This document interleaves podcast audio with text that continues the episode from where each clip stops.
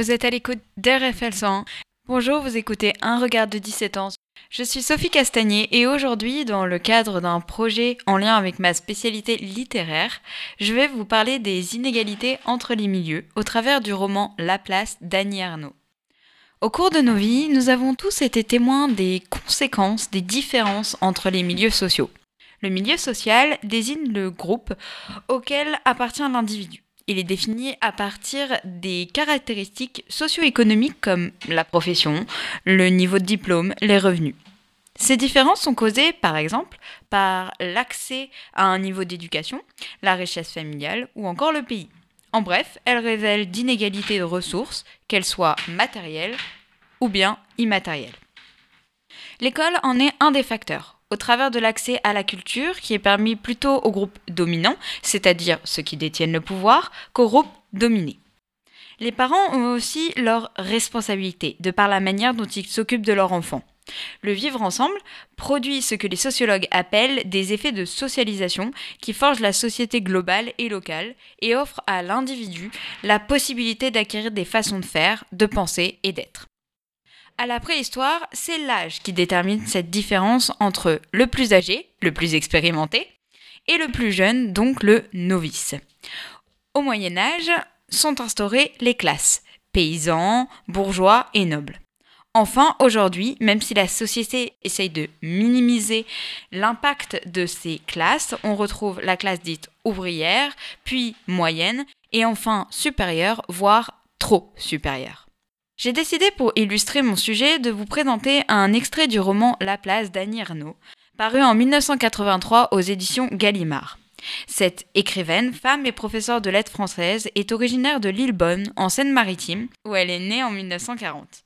La plupart de ses ouvrages sont des assemblages d'écrits personnels, extraits de, par exemple, son journal intime. Le roman La Place s'inscrit dans une démarche sociologique de mémoire collective dans une mémoire individuelle. L'histoire débute avec la mort de Monsieur Ernaud en 1967. Cet événement provoque un bouleversement dans les souvenirs de sa fille, grâce auquel elle entreprend d'écrire sur leur relation père-fille. Après l'enterrement, elle se lance dans la biographie de son père au travers d'une écriture plate et monotone, voire sans émotion. Son père était un fils de paysan qui quitta son milieu familial pour exercer plusieurs professions. Ainsi, il ouvre à Yvetot, en Normandie, un café-épicerie et offre à sa femme et sa fille un accès au confort moderne auquel lui n'avait pas le droit lorsqu'il était jeune.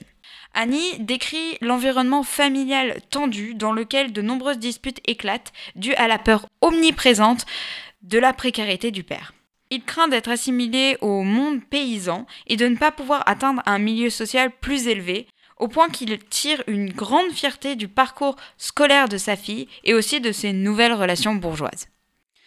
Malheureusement, les premiers traits de vieillesse apparaissent avec la découverte d'un polype dans l'estomac de son père qu'il conduit à l'agonie, puis à la mort, créant une boucle avec le début du livre et amenant la narratrice à faire le bilan sur sa relation avec son père.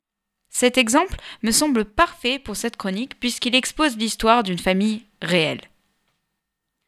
Aux vacances d'été, j'invitais à I une ou deux copines de fac, des filles sans préjugés qui affirmaient C'est le cœur qui compte. Car, à la manière de ceux qui veulent prévenir tout regard condescendant sur leur famille, j'annonçais Tu sais, chez moi, c'est simple. Mon père était heureux d'accueillir ces jeunes filles, si bien élevées, leur parlait beaucoup, par souci de politesse, évitant de laisser tomber la conversation, s'intéressant vivement à tout ce qui concernait mes amis. La composition des repas était source d'inquiétude. Est-ce que Madame Geneviève aime les tomates? Ils se mettaient en quatre.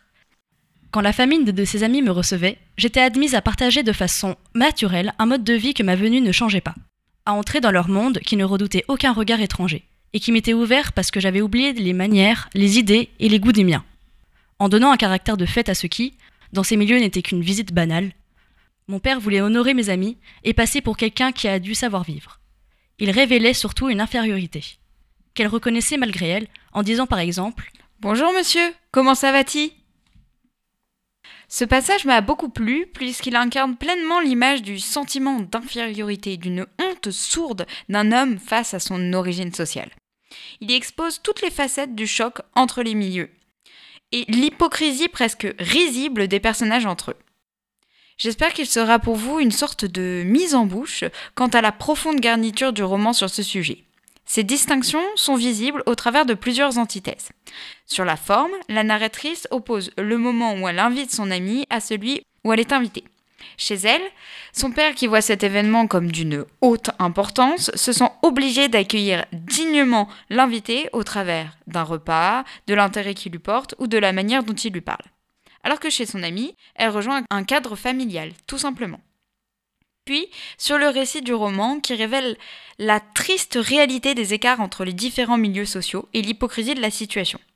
L'invitée, bien que respectueuse, ne peut s'empêcher de modifier son comportement de femme de haute société et d'adopter celui d'une paysanne, en reprenant par exemple le patois local.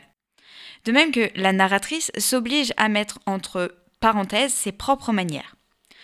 Dans la place, Annie creuse l'intime pour comprendre les moments de trahison sociale ou sentimentale. Elle y évoque la notion de transfuge de classe, c'est-à-dire le parcours d'un individu qui change plusieurs fois de milieux sociaux comme elle, d'un milieu modeste à la bourgeoisie.